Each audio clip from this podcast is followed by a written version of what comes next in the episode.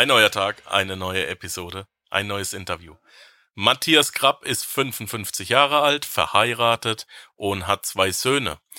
Gelernter Bankkaufmann und diplomierter Bankbetriebswirt. Nach seinen 25 Jahren im Banksystem, vor zehn Jahren hat er sich selbstständig gemacht, hat er jetzt seit nunmehr zehn Jahren erfolgreich sein eigenes Unternehmen aufgebaut und es wird auch mittlerweile von fünf weiteren Gesellschaftern, alles Ex-Bankern geleitet. Nachdem er die dunkle Seite der Macht verlassen hat, basiert seine Beratung für seine Mandanten auf wissenschaftlichen Erkenntnissen, fair, transparent, keine Provision und vertraulich mit Kompetenz und Erfahrung. Und ich wiederhole das jetzt nochmal, weil das so wichtig ist, ja. Wir reden heute tatsächlich in diesem Podcast über investieren basierend auf wissenschaftlichen Erkenntnissen und eine Beratung, die keine Provision erfordert. Mittlerweile betreut das Unternehmen Abatus ein Gesamtvolumen im dreistelligen Millionenbereich, Face-to-Face ab sechsstellig und die größten Mandate sind im zweistelligen Millionenbereich. Und er, nämlich der Matthias, betreibt seinen eigenen Podcast Wissenschaft Geld. Er ist im Prinzip äh, in äh, zweifachem Sinne sind wir äh, Kollegen, ja. Und heute, er ist außerdem noch Speaker, also dreistelle, äh, dreifache, genau, mehrfach mehrfacher Kollege und äh, lieber Freund und sehr, sehr gern gesehener Gast hier in der Panzerknacker Show. Herzlich willkommen. Die erste Frage ist immer, wie geht's dir? Ja, hallo Markus. Vielen Dank erstmal für die Gelegenheit, dass wir uns hier unterhalten und austauschen dürfen. Mir geht's momentan extrem gut, sowohl körperlich als auch äh, mental und was man so alles im Leben benötigt. Das hört sich doch mal schön an. Das hört sich gut an. Das freut mich. Ja, schön. Ähm, mein Lieber, lass uns gleich mal richtig dick in die Bresche springen. Was zur Hölle meinst du, wenn du sagst, du hast wissenschaftliche Erkenntnisse beim Investieren? Oder andersrum gefragt, was macht ihr bei Abatus? In was investiert ihr überhaupt? Letztendlich investieren wir auch, sage ich mal, in liquide, sichere Anlagen, die jederzeit verfügbar sind, gehen aber über, mittlerweile ist ja ein großer Trend weg von Einzelaktien hin zu ETFs äh, passiert in den letzten Jahren. Wir gehen aber noch einen wesentlichen Schritt weiter und investieren für unsere Kunden in, in spezielle Anlageklassenfonds, heißt das, die auch gesetzlich geschützt sind als Sondervermögen, die aber im Regelfall nur sehr vermögenden Kunden die Mindestvolumen von fünf Millionen auf den Tisch legen können, äh, Pensionskassen und so weiter zugänglich sind. Und wir haben es geschafft, diese Fonds, sage ich mal, auch für Mandate im sechsstelligen Bereich und aufwärts zugänglich zu machen. Und da sprechen wir gleich vielleicht auch noch drüber. Jetzt mittlerweile auch für Menschen und Anleger, die nicht in der Lage sind, sechsstellige Beträge anzulegen, haben wir es geschafft, das online auch für die zugänglich zu machen. Das hört sich zuerst mal kompliziert an, danach sehr beeindruckend. Wie habt ihr das denn geschafft? Ja, das ist auch ein langer Weg gewesen, auf den ich mich, sag ich mal, 2011 begangen habe. Ich bin praktisch einer der ersten elf gewesen auf der wissenschaftlichen Konferenz des Investierens. Die hat 2011 in Berlin stattgefunden. Und dort hat praktisch ein Unternehmen sich vorgestellt, die vorher, sagen wir mal, seit den 80er Jahren nur in Amerika äh, unterwegs gewesen sind, dann praktisch über Australien nach England gekommen sind. Ich hatte das große Glück, dass derjenige, der dieses Unternehmen hier nach, ich sag mal, Kontinentaleuropa geholt hat, ähm, vorher schon kannte aus meiner Bankentätigkeit. Äh, und wie ich dann gehört habe, wie diese Kollegen das Unternehmen arbeiten, das ist entstanden äh, seinerzeit aus Studenten und Kommilitonen, deren äh, Doktorvater heißt es glaube ich wohl, äh, unter anderem damals Eugene Farmer war, der zwischenzeitlich einen Wirtschaftsnobelpreis bekommen hat. Und in dem Unternehmen sind weitere Wissenschaftler immer noch im Beirat, im Aufsichtsrat tätig, sind dort sehr viele Wissenschaftler aktiv, die nichts anderes machen, als die Kapitalmärkte erforschen und zu schauen, wie dann Kapitalmärkte eigentlich funktionieren was nicht funktioniert. Und das wurde in 2011 seinerzeit vorgestellt. Und das hat mich dann so in den Bann gezogen und hat mir auch wieder die, die Augen geöffnet. Und ich habe eben gemerkt, äh, dass das, was sie sagen, äh, soweit auch alles stimmt und hatte die gleichen Erfahrungen gemacht. Also was alles nicht funktioniert, dass die möglichen Renditen an den Märkten bei dem Endanleger oder auch bei den Profis letztendlich nicht ankommen. Also als Beispiel, wenn der Aktienmarkt langfristig neun Prozent äh, erwirtschaften kann, dann hat man festgestellt, dass beispielsweise bei den klassischen Anlegern davon nur rund 50 oder 40 Prozent überhaupt ankommen, weil dort sehr viele Fehler gemacht werden. Und das haben die halt eben in der Kapitalmarktforschung so weit zurück, wie es geht, seit den 20er Jahren, seit 1920, dann aufgearbeitet und analysiert und daraus Schlüsse gezogen, die wir uns jetzt praktisch zur Kenntnis setzen. Das ist sowohl Kapitalmärkte als auch das Thema Behavioral Finance, wie das so schön heißt, also Verhaltensökonomie, wie Menschen sich verhalten. Daraus haben wir praktisch die Theorie in die Praxis umgeformt und wenden das jetzt an, diese Erkenntnisse. Welche Fehler werden denn gemacht? Du hast gerade angesprochen, ähm, aufgrund Fehlern, die gemacht werden, ähm, äh, kommen die Gewinne nicht an. Äh, was sind das für Fehler?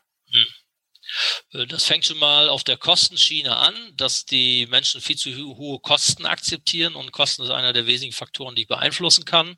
Das sind sowohl die Kosten vorneweg, wenn ich etwas kaufe in Form von Agio oder Aufgeld, äh, Transaktionskosten, Provisionen für, für, für Transaktionen, Käufe, dann, was genauso wichtig ist, sind die laufenden Kosten, die jedes Jahr auflaufen. Ähm, da gibt es auch viele Stellschrauben und Hebel, die die wenigsten kennen, die man beeinflussen kann oder die teilweise sogar, wie jetzt aus Studien, die auch aus Amerika stammen, so langsam hier durchsickert, selbst in der Fondsbranche es Kosten gibt, die nicht offengelegt werden müssen, äh, aber ich sag mal gesetzlich legitimiert sind, nur die Hälfte zu erzählen.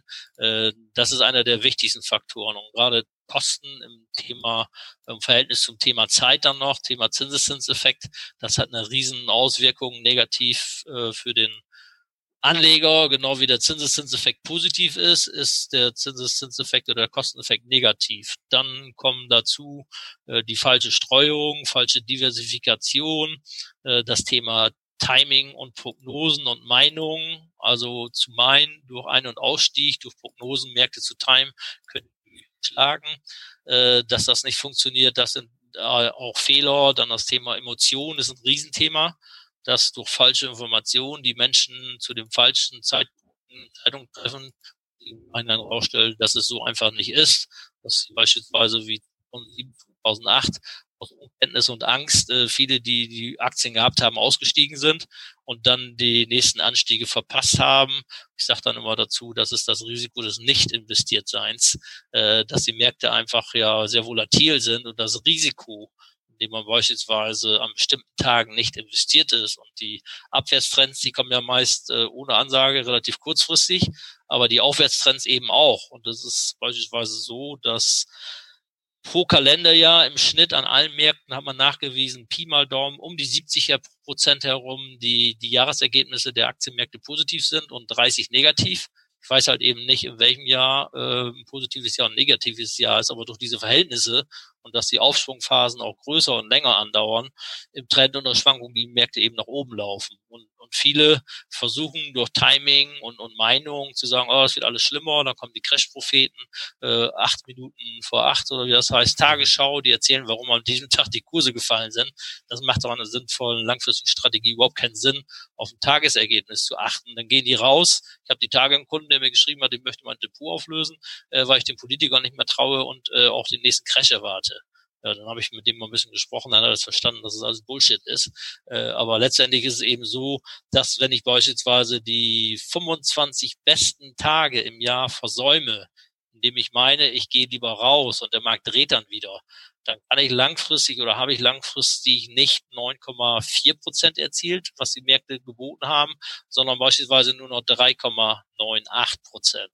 Das heißt, da fehlen mir Pi mal Daumen fast fünf 8,4 Prozent Rendite jedes Jahr, weil ich an den besten Tagen nicht investiert war. Und das ist dann das Risiko des nicht investiert Wie viele Tage waren das? Das waren die 25 besten Tage. Wenn ich die über einen längeren Zeitraum jedes Jahr verpasst habe, indem ich einfach gesagt habe, ich gehe mal lieber aus den Märkten raus, ich traue den Märkten nicht und steige dann ein, wenn sich das beruhigt, ja, und dann laufen die Märkte nach oben und ich bin nicht mehr dabei. Okay. Also ich habe mal ein schönes Beispiel, um das mal ein bisschen lebhafter oder plastisch zu machen. Viele können sich daran erinnern, die letzte US-Präsidentenwahl, die war ja im November 2016 mhm. gewesen. Äh, in Amerika auf einem Dienstag war es gewesen.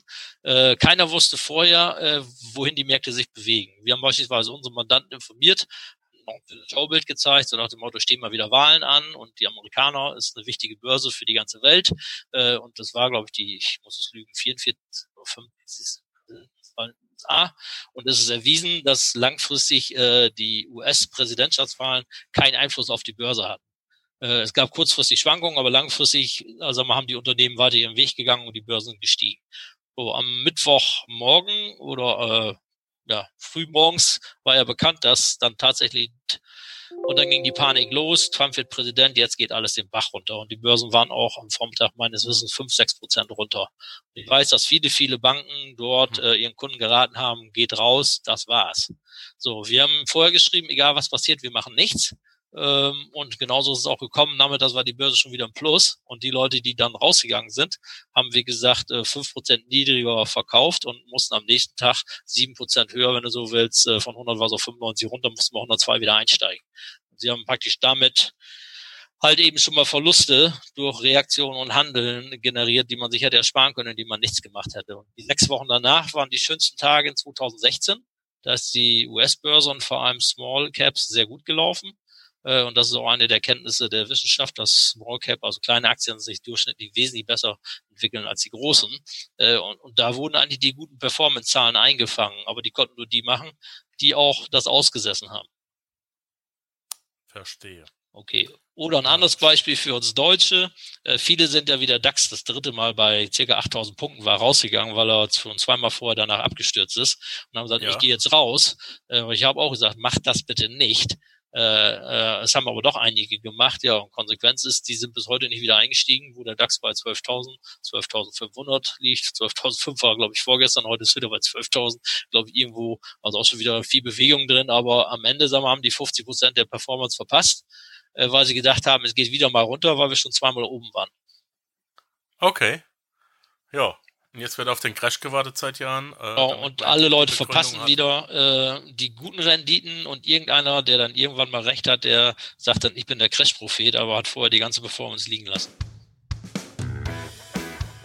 Wenn dir der heutige Input gefallen hat, dann freue ich mich, wenn du diese Episode jetzt auf Facebook mit deinen Freunden teilst. Vergiss bitte auch nicht, das Archiv auf meiner Webseite unter www.panzerknackerpodcast.com nach älteren Episoden zu checken. Dies ist eine Markus Habermehl Produktion. Bitte besuche mich auch nächste Woche wieder für eine weitere Folge vom Panzerknacker Podcast.